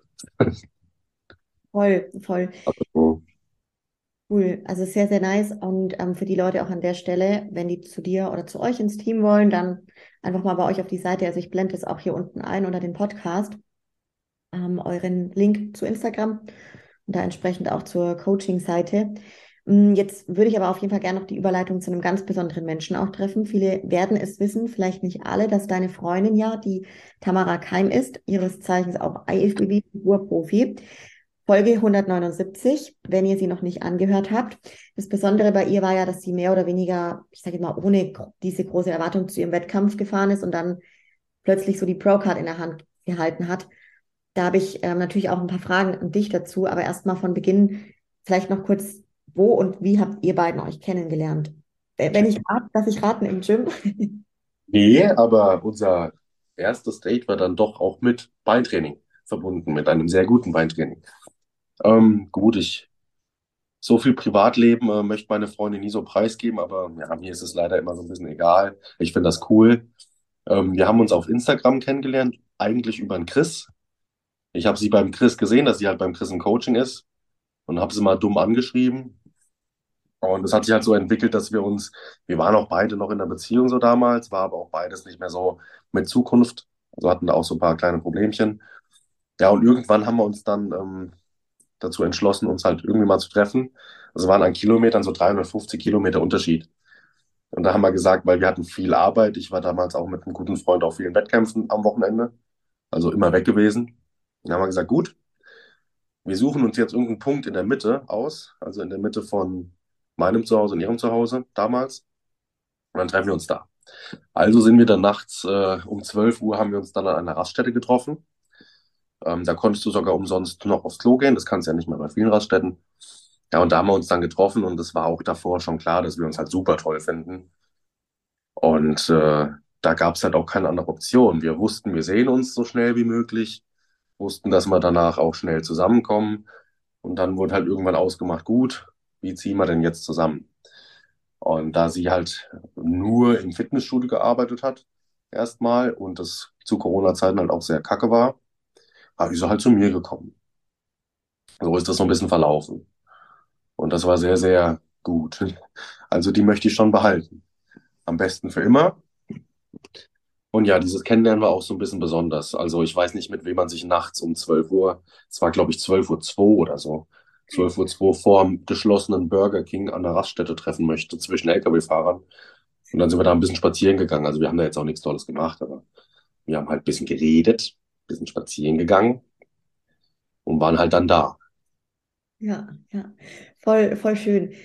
Sehr nice. Ähm, korrigiere mich auch jetzt, wenn ich falsch liege, aber Tamara lässt sich ja von Chris Jim 26 vorbereiten, den ja auch alle kennen. Er war schon zweimal hier im Podcast. Gibst du da auch deine Meinung dazu oder hältst du dich komplett raus? Also der Chris arbeitet schön und gut und ordentlich und ich will mich da eigentlich immer komplett raushalten. Also ich kann auch mal meine Meinung zu sagen, aber ich weiß ja, was der Chris macht und er macht das halt gut. Ja, da wird jetzt auch nicht großartig in irgendeine Trickkiste gegriffen. Man weiß ja eh, meine Freundin ist ja full natural. Ähm, mich interessiert nicht so doll, aber sie steht da voll zu, sie will da auch nichts anders machen. Und deswegen gibt's da auch nur Cardio, Ernährung und Training. Und da muss jetzt auch kein Coach drauf kommen, irgendwie, also ja, ne, ist halt bei einem Naturalathlet hast du einfach nochmal so einen kleinen Unterschied. Da gibt's halt dann nur normale Supplements. Ja, wir nehmen generell alle nur normale Supplements, das ist logisch. Ähm, aber ja, Ja, ich ja, vertraue da dem Chris voll. Also ich vertraue meiner Freundin eh total und Chris auch. Der kann machen, was er will, das wird gut sein, fertig. Ja, das klappt. voll gut. Würdest du sie auch vorbereiten oder wäre das für dich so ein No-Go? Und ich glaube, wir wissen, dass es nicht klappt, weil ganz wichtig beim Coaching, was ich ja gesagt habe, ist auch ein gewisser, also einmal eine Distanz und auch Respekt. Also doch, ich habe auch ein paar Freunde, die ich coache, doch, ja. Aber gerade die Tamara ist jemand, die braucht Abstand. Ja, die braucht Abstand von dem Coach. Und dann wird einfach nur strikt gesagt, was, was man machen soll, und dann wird es gemacht. Da muss auch kein persönlicher Termin stattfinden oder so, das wird einfach gemacht. Ja, also, das ist da so ein bisschen, die macht halt einfach. Ja, ja, voll gut. Ihr seid ja schon, muss man sagen, von außen so ein richtiges, absolutes Traum-Bodybuilding-Paar. Wie macht ihr beiden es, dass ihr euch nicht in die Haare bekommt, wenn ihr beide auf Prep seid? Das ist ein guter Punkt. Wir würden uns eher in die Haare bekommen, wenn wir beide was Unterschiedliches machen, weil so war es jetzt im, Frühjahr. Also wir haben ja letztes, letztes Jahr zusammen Diät gemacht Und das war wirklich das Schönste auf der Welt. Das war so gut, weil ich bin morgens aufgestanden, habe mein Cardio gemacht. Danach habe ich gekocht, dann hat sie ihr Cardio gemacht und ich musste ja auch dazu feuchen, weil das Essen war dann fertig, ne? Und wenn sie eine Stunde Cardio gemacht hat, habe ich gesagt, gut, ich versuche, ich versuche auch mal eine Stunde Cardio zu machen. Dass ich das am Ende nicht ganz hinbekommen habe, weil es mir wirklich zu anstrengend war. Ich habe dann meistens 45 gemacht, auch zweimal am Tag. Aber das war wirklich cool, weil man konnte sich gegenseitig doch motivieren. Und man weiß auch, man weiß ja, dass man manchmal ein bisschen schneller gereizt ist. Und das ging wirklich in der Vorbereitung. Ich glaube, wenn man den richtigen Partner hat, geht eine Vorbereitung zusammen eigentlich ziemlich, ziemlich easy. Und sie hatte halt eher so Probleme mit der Off-Season, weil sie so viel essen muss. Und dann habe ich halt, dann habe ich halt jetzt das halbe Jahr daneben gehockt mit meinen, mit meinem bisschen Huhn und Brokkoli und habe ihr da beim Essen zu, Essen schaufeln zugeguckt. Das macht mir auch nichts. Aber diese Gegensätze, die haben sich da nicht angezogen. Also das, ich fand es eher, das war nervig. Ihre Off-Season hat mir nicht gut getan und meine Diät und meine Laune dann auch manchmal hat ja ihr nicht gut getan. Also zusammen, zusammen Diät machen ist schon irgendwie, kann ganz cool sein. Kann, muss nicht. Hatte auch schon andere Erlebnisse, aber ja, so klappt's ganz gut. Voll, voll gut. Wie sind jetzt so eure gemeinsamen Pläne im Sport in die Zukunft geblickt? Also was ich mir erst gewünscht hatte, war, dass wir dieses Jahr die Fit Parade mitmachen, sie und ich. Da ich aber jetzt keine Profilizenz habe und, ähm, und sie in der Ausbildung halt voll tief drin ist und da auch fast keinen Urlaub bekommt. Also schlechte Urlaubsplanung ist da möglich, gar nichts eigentlich. Haben wir das jetzt verschoben. Also Wettkämpfe werden erst stattfinden 2024, denke ich. Ja, wir machen dieses Jahr wirklich, wir genießen unseren Urlaub einmal da, die elf Tage sind's. Und dann coachen wir ein bisschen rum und sie macht ihre Ausbildung weiter. Und dann gehen wir noch ein paar Mal Sushi essen, dann sind wir zufrieden. Ja. Aber der Wunsch, den ich mal im Kopf hatte, dass wir halt beide zusammen vielleicht Profi-Wettkämpfe machen dieses Jahr, der hat sich verschoben. So um ein Jahr. Gucken dann nächstes Jahr nochmal. Weil dann 2024 wird angegriffen. Ihr seid ja auch beide recht jung noch, oder? Gut, ich bin 26 und sie ist 24, also es geht noch. Wir haben noch ein paar Jahre. Definitiv. Bisschen. Sehr, sehr nice. Schon ein paar Jahre älter. Bist du schon zwei Jahre älter, Johanna? Ich bin schon, ja, tatsächlich fühle ich mich gerade sehr alt. Also ich bin 29 geworden jetzt. Wow. Ja, ja, Mann. Es Also, geht noch. ja, Geht voll. noch. Total. Und irgendwie, ach, jede, jedes Jahr, jede, jede Altersphase, sag ich immer, hat doch seine, seine, äh, seinen Charme irgendwo, ne? Man lernt ja dazu. Ist auch was Na gut, man hat, man hat in jeder Altersphase andere Probleme. Ja, früher war es das Geld, heute ist es eher so ein bisschen der Kopf, manchmal ist es die Zeit, immer irgendwie andere Sachen. Ich finde auch, die Probleme werden irgendwie geiler. Weißt du, also was, was, was ich halt vor fünf Jahren, was da für mich ein Problem war, das juckt mich halt jetzt kein bisschen, ne? Ja, Also geiler kann natürlich jetzt auch, könnte man auch definieren, größer und schlimmer. Ähm, aber ja, also du weißt, was ich damit sagen will. Es ist immer spannend, es wird nicht langweilig. Ähm, voll cool. Aber jetzt auch zu euch noch ähm, Thema, wie man euch supporten kann. Also außer, dass man jetzt zu euch ins Coaching kommt, ähm, gerne aber auch dafür nochmal Werbung machen und wie man euch sonst noch supporten kann. mm, gut, wir haben ja ein paar Sponsoren. Ja, die habe ich vielleicht auch nur durch die Tamara bekommen. Nee, Quatsch, ich bin auch ein guter Athlet. Ähm, nee, wir sind einmal bei HPN. Und HPN machen wirklich gute Supplements, ja, und auch besondere. Wenn man da was braucht, kann man da bestellen und kann man dann mit dem Code Tamara bestellen. Ähm, bei Gasp und Better Bodies immer noch, aber ich finde es eher so ein Bodybuilding-Ding. Also wenn du Bodybuilding machst, trägst du Gasp und Better Bodies. Und dann musst du auch gar nicht mal über unseren Code bestellen, dann musst du es einfach nur cool finden, das reicht, weil die sind sehr herzlich, diese, diese Manager da, ne? Also die freuen sich einfach, wenn man den Sport weiterbringt und diesen, diesen Lifestyle, diese Leidenschaft. Und die soll man auch nicht verkaufen. Also scheißegal. Da habe ich zwar auch einen Code, aber die haben so viel 50% Aktion. Da bestellt man doch nicht über, über meinen Code nur 15%. Das macht man doch nicht. Nee, aber was, was ich cool finde, ähm, wenn uns jemand sympathisch findet, ja, dann kann man das auch mal sagen. Da freue ich mich drüber so. Das ist das über, über sowas freue ich mich immer total. Ähm, manche verstehen mich bisschen falsch. Finde ich aber auch nicht schlimm. Ich kriege dann auch manchmal so, so leichte, leichte Hate-Nachrichten, weil ich so negativ bin. Ähm, bin ich gar nicht. Ich bin nur manchmal ein bisschen special. Ja, nee, aber wie gesagt, wenn man uns gut findet, soll man das mal sagen. Wenn man ins Team möchte, dann kann man da mal nachfragen. Ganz normal über Instagram. Ja, und so. Wenn man mich mal ansprechen will, kann man das auch machen. Ich bin ja, wir sind ja eigentlich echt oh, wir machen null Werbung und wir sind auch echt nicht so präsent. Und das mögen wir auch sehr. Aber wenn uns jemand gut findet, dann kann er das gerne mal sagen, da freut es mich. Sagen wir es so, also das reicht schon. Das ist guter Support. Sehr, sehr Ja. nice. Ich finde euch sehr sympathisch. Ich habe euch jetzt also beide im Podcast gehabt, plus ich habe euch auch schon so live getroffen. Und ich finde es witzig, weil du jetzt sagst, ihr seid gar nicht so präsent. Stimmt, vielleicht, wenn man, also jetzt rein, dass ihr das nicht proaktiv seid, ne? Aber du zumindest, also vielleicht auch einfach, weil ich zeitgleich im Bodybuilding auch irgendwie so aktiv war. ungefähr. Ja, einfach schon immer ein Begriff, na klar, weil ich halt einfach immer irgendwie, ich war jedes Jahr auf jedem Wettkampf. Ich wollte ja gar nicht aufhören, Wettkämpfe zu machen immer und äh, deshalb irgendwie warst du schon immer mir ein Begriff und dann kam das mit Tamara natürlich auch, dann war das mit euch in Verbindung und so. Ja, aber Und das, schön. das freut mich. Das ja, freut mich sehr, sowas zu hören, weil man rennt sich halt immer so ein bisschen über die Füße. Egal, ob man da jetzt als Zu- Zuschauer eher weniger, würde ich fast sagen, aber man rennt halt immer irgendwo rum und macht irgendwas. Und da freut, mich freut es auch immer voll auf so Wettkämpfen, wenn ich Leute sehe, ja, die ich halt irgendwie jedes Jahr sehe dort, ne? Das freut mich einfach. Man ist halt dann so ein kleines, so ein kleiner Haufen, der langsam ein bisschen größer wird ja. und freut sich, wenn man sich sieht. So. Finde ich auch. Also finde ich richtig schön. Hat mich auch richtig gefreut, euch da in München ähm, getroffen zu haben. Und ja, was du jetzt auf jeden Fall noch machen darfst am Ende, Lukas, ist, ah, davor will ich, das will ich noch sagen, weil du sagst, die Leute verstehen dich vielleicht gerne mal falsch. Also ich verfolge dich ja auch so und ich, ich finde es witzig, weil du hast halt einen bestimmten Humor, glaube ich. Das ist das Thema Special. Du hast einen bestimmten Humor, würde ich sagen, oder auch eine Art, die wahrscheinlich viele, das können die nicht deuten, denke ich mir. Und da ähm, interpretieren die das dann halt als negativ, könnte ich mir vorstellen, ne? Ja, sehr sicher so. Das ist sehr sicher. Das macht auch nichts, weil ja, dann verstehen die sich ja generell mit mir persönlich nicht, auch wenn die jetzt mit mir reden. Aber wie gesagt, manche sehen das schon sehr negativ. Also da bin ich dann schon manchmal so ein bisschen, huch, komisch. Okay, macht nichts, ist okay. Voll, voll. Ich sage auch mal, ich meine, man zieht ja, also man zieht irgendwo die Leute an, die auch zu einem passen, so, so soll es sein. Und wenn es eben dann nicht passt, ist es auch gut, wenn es sich gleich von Beginn an irgendwie rausstellt, ne?